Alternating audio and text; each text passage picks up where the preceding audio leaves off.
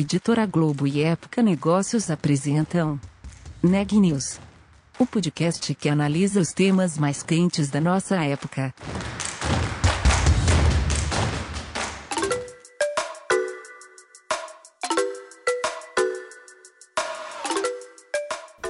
Olá, eu sou Ana Carolina Nunes, da Época Negócios. Hoje é terça-feira, 17 de novembro, e você está ouvindo mais um Neg News nossa série de podcasts sobre os impactos da pandemia do novo coronavírus nos mais diferentes negócios. No programa de hoje, o Country Manager da Veritas Brasil conversa com o Renan Júlio sobre cibersegurança e divulga com exclusividade uma pesquisa da companhia sobre o tema. Certo, Renan? Olha, eu conversei com o Gustavo Leite, que é Country Manager da Veritas Brasil, sobre cibersegurança. O executivo trouxe dados de uma pesquisa exclusiva sobre ataques cibernéticos e mostrou como as empresas ficaram mais expostas durante a pandemia do novo coronavírus.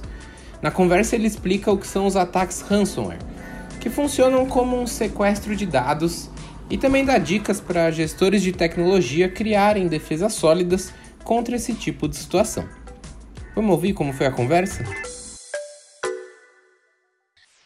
O tema, né, ataques cibernéticos, inclusive foi até material de capa da Época Negócios ao longo desses, desses meses de pandemia. Então eu queria que você trouxesse para a gente um pouco do panorama geral, é, para depois a gente entrar nesse relatório é, feito por vocês e a gente entender como a gente pode se proteger, quais são os maiores riscos. Você me dá então um pouco esse panorama de pandemia, o quão expostos as, as empresas estão nesse momento? Fala um pouco para a gente sobre isso. Com certeza, Renan. Então vamos lá.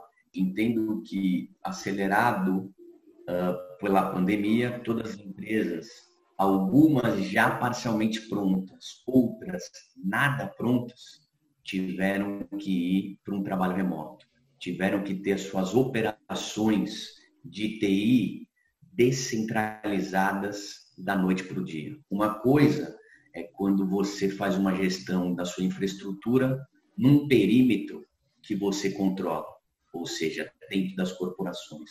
Quando você tem isso de forma descentralizada, os desafios crescem. E não houve uma opção. Não teve a opção dos que gostariam de ir ou que não gostariam de ir. Tiveram que ir para uma sobrevivência do negócio.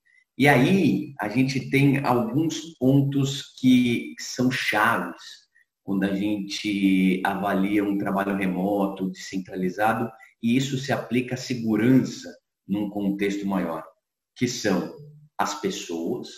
Né? Então, a partir do momento que você tem todo mundo descentralizado, você tem que ter uma governança, você tem que educar, você tem que garantir que os usuários estejam aderentes às boas práticas de segurança, o que muitas vezes não estão, até porque o trabalho remoto remete a uma, vamos dizer, existe um modelo híbrido entre vida pessoal e profissional, então existe um certo relaxamento do usuário na sua casa trabalhando.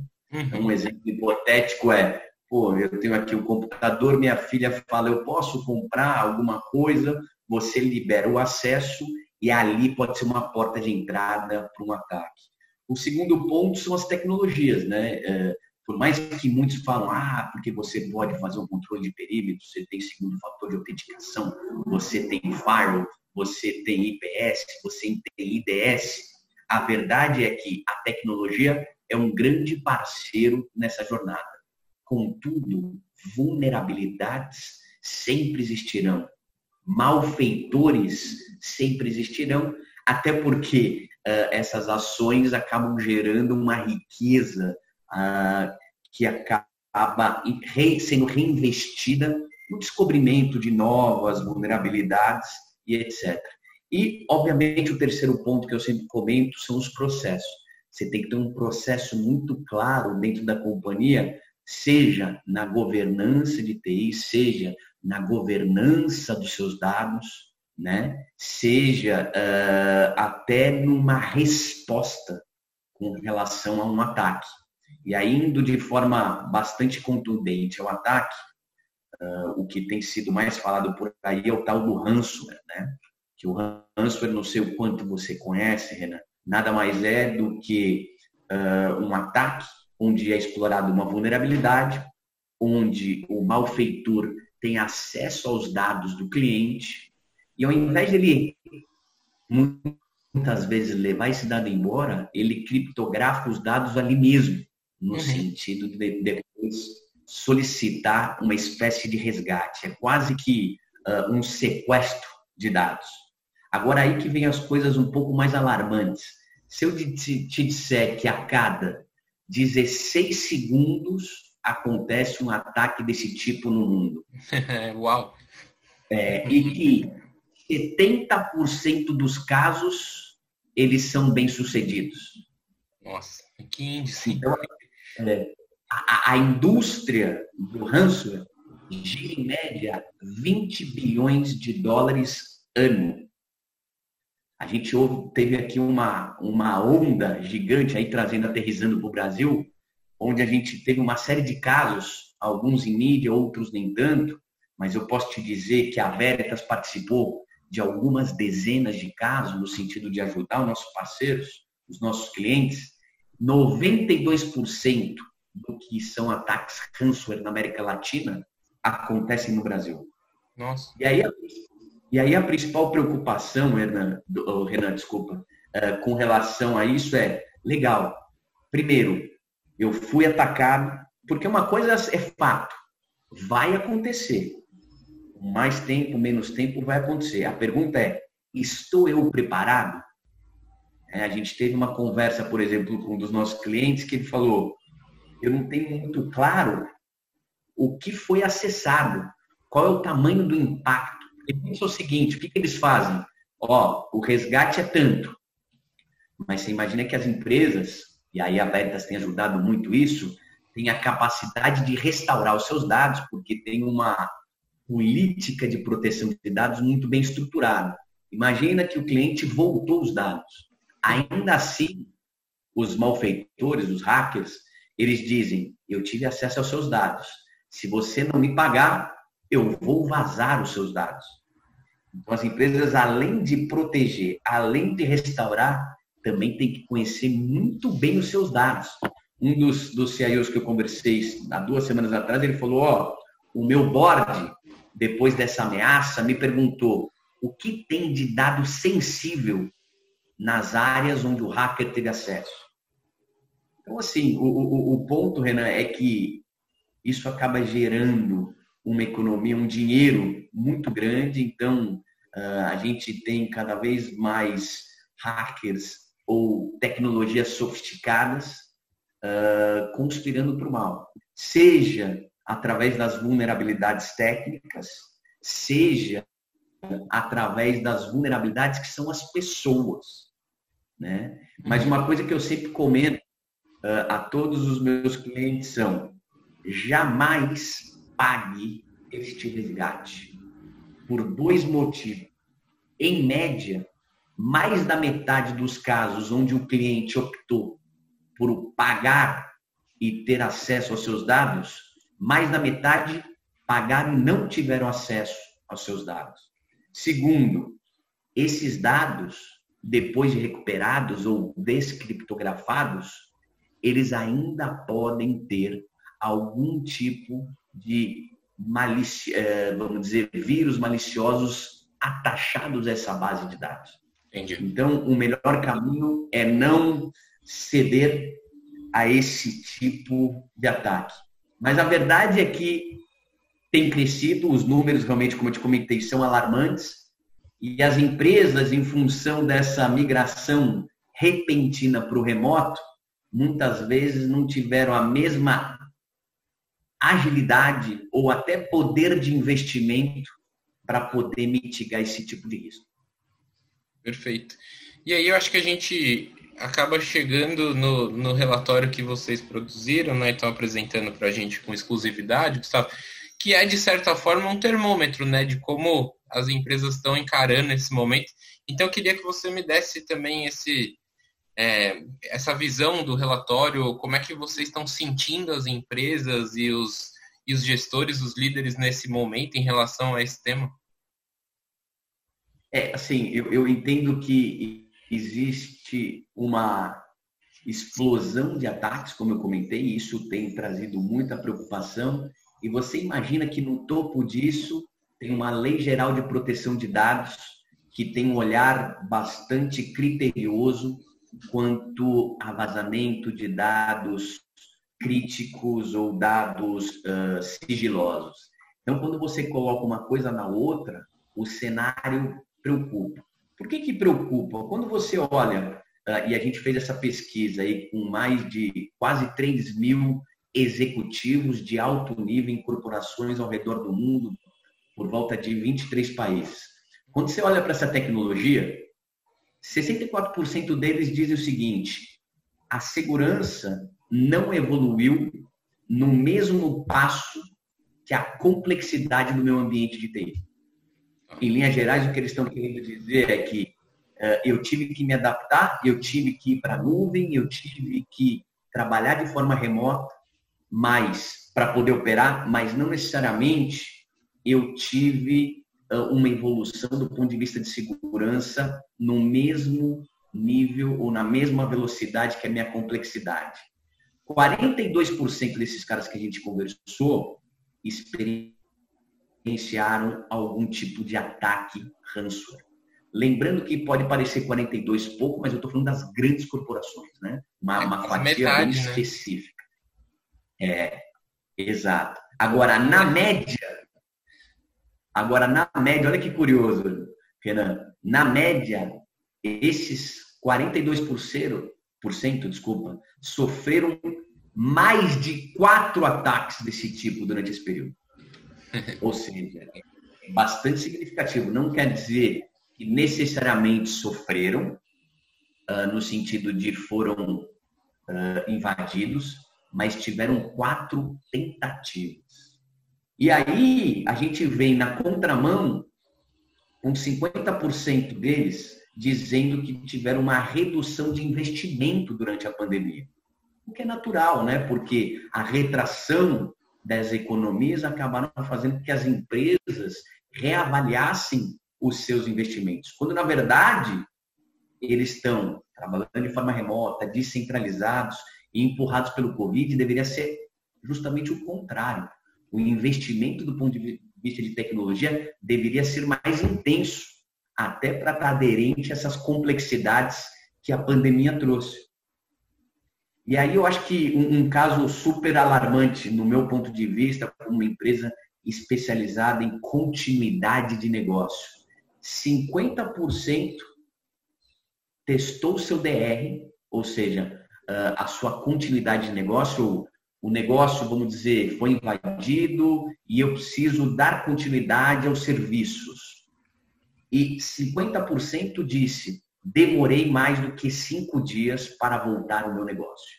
Nossa. Então você imagina o quanto custa para as empresas ficarem cinco dias uh, sem gerar receita, sem atender seus clientes. Uh, e aí eu brinco como um provedor de tecnologia, Renan, a gente sempre usa uh, a seguinte referência quando mostra um retorno de investimento para uma solução de continuidade de negócio. A gente sempre coloca, putz, um, um funcionário que erra e acaba derrubando um sistema. A gente usa as coisas mais assim esdrúxulas do tipo cai um avião no seu data center. Eu diria que a gente nunca usou. Chega uma pandemia, né? Mas a pandemia nada mais é do que um evento calamitoso que traz as empresas para um mundo onde elas começam a racionalizar melhor sobre o assunto e começam uh, a se preocupar. E quando a gente olha para essa aderência a esse novo normal, a gente percebe o seguinte, que 36% das empresas já estão meio a meio. O que eu quero dizer com meio a meio? 50% na nuvem, 50% em casa on-premise, como a gente chama. Uhum. 25% das empresas, é um número bastante significativo, estão 100% na nuvem. O residual está uh, on-premise. Ainda muita gente acaba optando por manter sua, os seus dados dentro de casa. Mas olha que número curioso que eu vou te dizer agora. Uh, em média, nos Estados Unidos, as empresas têm 16 aplicações baseadas em cloud. Então, o que eu estou dizendo é que quando a gente olha para o mundo americano, quando você olha para essas empresas, em média as empresas têm 16 clouds que elas utilizam. É tudo Obviamente, nuvem. Quando a gente fala, a gente fala do e-mail em nuvem, a gente fala do Business Intelligence em nuvem, a gente está falando do Oracle em nuvem, a gente está falando do Salesforce, que é em nuvem, mas são 16 aplicações em cloud, 16 nuvens públicas. E aí a pergunta que eu sempre faço é: qual é a complexidade de gerenciar isso? Porque além do ambiente próprio, você tem 16 cloud providers que você tem que gerenciar, que você tem que garantir, porque existe uma falsa ideia de que o cloud provider garante alta disponibilidade de serviço, garante proteção dos seus dados, não. Ele garante a infraestrutura em nuvem. Mas todos os critérios de governança e gerenciamento é de responsabilidade do cliente. Então, por exemplo, se um cloud provider derruba um serviço por algum problema, a alta disponibilidade daquilo é responsabilidade de você, cliente final. Então, o mundo, ele trouxe algumas facilidades, mas, por outro lado, ele trouxe complexidade. E aí o ponto que eu sempre coloco é como que eu garanto uma continuidade de negócio se eventualmente eu sofro um ataque como um ranço? E aí a gente vai na linha do famoso e velho backup, né? Então, eu posso enumerar alguns casos, não posso dizer os clientes, mas alguns casos os quais os nossos clientes foram atacados, tiveram seus dados criptografados, tiveram que primeiro proteger antes do ataque de forma inteligente, ou seja, garantir que tudo está tá bem protegido, que as políticas estão bem desenhadas, que aquilo esteja num armazenamento seguro para que blinde, porque no ransomware, o, o, o, quem ataca sabe que a policy de seguro, no final do dia, é o backup. Então, muitos o que fazem? Buscam backup para deletar o backup, para que o cliente não possa recorrer a essa, entre aspas, a pólice de seguro. Uhum. Então a gente tem que ter uma estratégia muito inteligente. Então tem que estar armazenado num appliance como o da Veritas, que tem uma série de requisitos de segurança que são invioláveis. Então a gente tem vários casos onde não foi possível os clientes, felizmente, terem perdas porque estava ali blindado os seus dados. Você tem que ter pelo menos três cópias do seu backup. Você tem que ter isso em algumas mídias pelo menos duas, é a regra do que a gente chama de 3, 2, 1. Três cópias em duas mídias e o 1 refere-se a uma cópia offline. Tá. Com uma estratégia bem desenhada nesse sentido, a gente tem percebido que as empresas têm a capacidade de recuperar rápido. Né? Então, você precisa proteger muito bem, você tem que perceber o ataque de forma rápida mas principalmente você tem que ter a capacidade de recuperar ainda mais rápido. Porque, como eu disse, as empresas não têm cinco dias para voltar a operar. Muitas delas precisam de agilidade.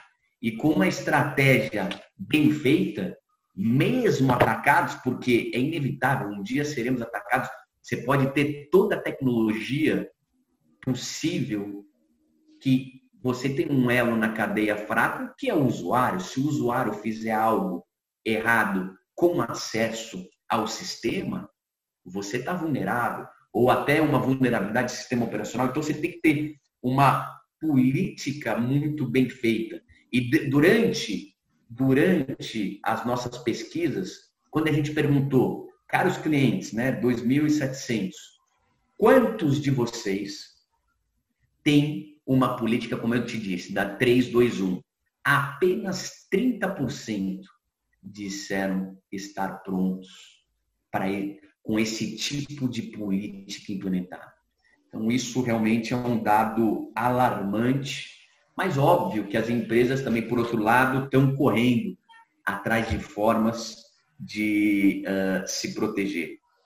Porque eles têm a preocupação, primeiro, dos ataques externos, o ransomware, ele tem uma segunda preocupação que é, depois que eu fui atacado, a perda dos dados confidenciais, porque isso pode gerar, inclusive, multas ou penalidades da Lei Geral de Proteção de Dados, garantir o controle de acesso interno, ou seja, garantir que cada usuário só tem acesso àquilo que deveria ter acesso, isso já consegue de forma granularizando, mitigar um pouco desse risco. E aí um ponto que a Veritas sempre coloca é ter a visibilidade dos seus dados. Eu vou dar um exemplo de um caso de uma outra pesquisa que a gente pode até compartilhar com você. Uhum. Você imagina o seguinte, uma pesquisa, inclusive aqui no Brasil, que identificou que, em média, 50% dos dados armazenados em qualquer companhia no Brasil e no mundo, em média, 50% são dados que a gente chama dark data, ou seja, é, dado obscuro, desconhecidos. Então você imagina que se as empresas têm dentro da sua infraestrutura 50% dos dados que não tem a menor ideia do que seja, como que ela vai responder um ataque? É o caso que eu comentei anteriormente. Quando o CEO questionou o CIO de uma ameaça feita pelo atacante, dizendo eu vou vazar os dados, a pergunta do CEO foi: o que, que ele teve acesso? E a verdade é que esse cliente não tinha visibilidade do que o atacante teve acesso. Então, passa a ser ainda mais importante você ter uma visibilidade uh, do que você tem armazenado, até para você saber ter um termômetro do seu risco. Essa é a grande verdade. Muito bem, Gustavo. E aí, a pergunta óbvia e mais difícil, né? Assim, se você tivesse uma recomendação, assim, um primeiro passo a ser dado para aumentar o nível de segurança da sua companhia, qual seria? Eu voltaria naquele início, né, quando eu comentei a você, onde a estratégia de segurança ela tem que estar pautada em três pilares. Pessoas. Então, eu entendo que a educação das pessoas é chave. Eu acho que as empresas têm que, de forma contínua, fazer alguns, algumas iniciativas, como um dos nossos clientes, que de tempos em tempos eles mandam phishings ou ataques, obviamente não tão maliciosos, que eles têm controle, para saber como que as pessoas reagem, uh, para saber o quanto a educação dessas pessoas tem sido efetiva. Então, acho que as pessoas uh, acabam sendo um elo fraco dessa cadeia, então a gente tem que pensar muito em educar, em gerir, em governar. Tecnologia, tecnologia é super importante para poder auxiliar nesse processo, para que você tenha as fronteiras muito bem protegidas, com tecnologias, como eu te disse, com uma uh, tecnologia, por exemplo, de antivírus muito bem estruturadas para garantir que as vulnerabilidades de forma contínua sejam mitigadas e atualizadas, uma estratégia de proteção de dados para numa eventual perda ou num eventual ataque você consiga recuperar de forma rápida e obviamente um monitoramento, né, muito forte, uh, principalmente das pessoas, o que, que elas acessam através da internet, através dos seus e-mails, porque internet e e-mail acabam sendo uh, um caminho simples para os atacantes. E o terceiro ponto do meu pilar, então, pessoas, tecnologia e processo. Tem que ter processo muito bem estruturado. Um processo do ponto de vista de governança dos seus dados, conhecendo melhor os seus dados, um processo de uh, recuperação muito bem estruturado, um plano de continuidade muito bem estruturado. E eu sei que isso não é fácil, né?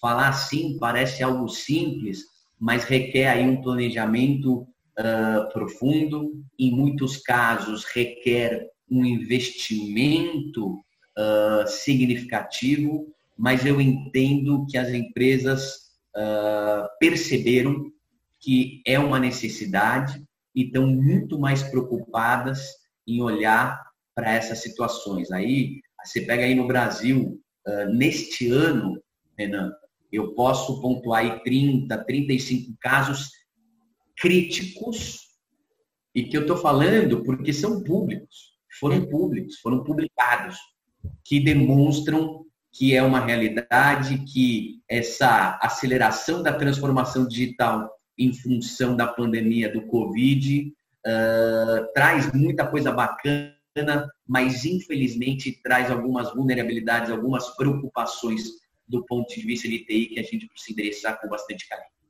Perfeito. Muitos desafios à frente, então, né, Gustavo? Sem dúvida nenhuma. E eu acho que assim, se são 16 ataques por segundo, com uma, tecno, com uma uh, economia de ataque de ransomware de 20 bilhões, isso demonstra a intensidade, a complexidade e a sofisticação desses caras. Perfeito. Então, Gustavo, só posso agradecer o seu tempo e sua disposição aqui com a gente. Foi um prazer. Eu que agradeço, Renan, precisando de ajuda, é, é o que eu digo, conte conosco. Somos aí, é, do ponto de vista de proteção de dados e alta disponibilidade de serviços, é, líderes de mercado e nos sentimos honrados em poder educar e apoiar a sociedade no sentido de conhecer melhor as formas de se proteger de uma forma adequada. Notícias do dia.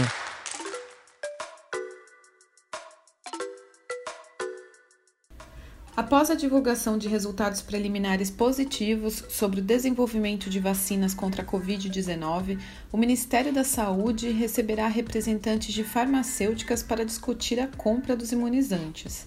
A primeira reunião foi com a Pfizer já nesta terça-feira. Amanhã, técnicos da pasta vão se encontrar com representantes da Johnson Johnson. E na quinta-feira está prevista a agenda com os desenvolvedores da vacina russa Sputnik V não há compromisso firmado pelo governo para a compra desses imunizantes.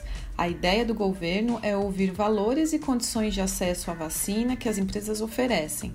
Uma dúvida no governo é sobre como garantir o armazenamento de vacinas que exigem temperaturas baixíssimas. Ainda sobre as vacinas, o Brasil possui dois acordos bilaterais em andamento para acessar futuros imunizantes contra o novo coronavírus, que somam 256 milhões de doses. O compromisso de compra e transferência da Coronavac, firmado pelo governo de São Paulo com o Instituto Butantan e o laboratório chinês Sinovac, é um deles. Até dezembro, a farmacêutica vai enviar 6 milhões de doses da vacina já prontas, enquanto outras 40 milhões serão produzidas em São Paulo. E há expectativa de mais 14 milhões de doses chegando em fevereiro de 2021. Em fase final de estudos clínicos no Brasil, a Coronavac é considerada pela OMS uma das vacinas mais promissoras e o governo federal firmou o contrato para receber a vacina que está sendo desenvolvida pela Universidade de Oxford, no Reino Unido, em parceria com a Fiocruz e Biomanguinhos. O contrato entre Fiocruz e AstraZeneca está limitado inicialmente a 100 milhões e 400 mil doses, todas destinadas a entregas ao Ministério da Saúde e ao SUS. Ao fim do acordo, a Fiocruz terá a capacidade de produzir mais 110 milhões de doses ao longo do segundo semestre de 2021. Além disso, o Brasil integra a COVAX Facility, iniciativa da Organização Mundial da Saúde para a distribuição de imunizantes licenciados. No site de Época Negócios você encontra uma matéria sobre como funciona a COVAX Facility. O último boletim divulgado pelo Conselho Nacional de Secretarias de Saúde registra 5.911.758 casos confirmados de Covid-19 no Brasil e 166.699 óbitos, uma taxa de letalidade de 2,8%. O Neg News de hoje fica por aqui. Até mais! Esse podcast é um oferecimento de Época Negócios. Inspiração para inovar. Não deixe de conferir nossos outros podcasts. Presidente Entrevista Presidente. The Office. E os negócios da nossa época. Ouça, acompanhe, compartilhe. Vamos fazer deste podcast o nosso ponto de encontro.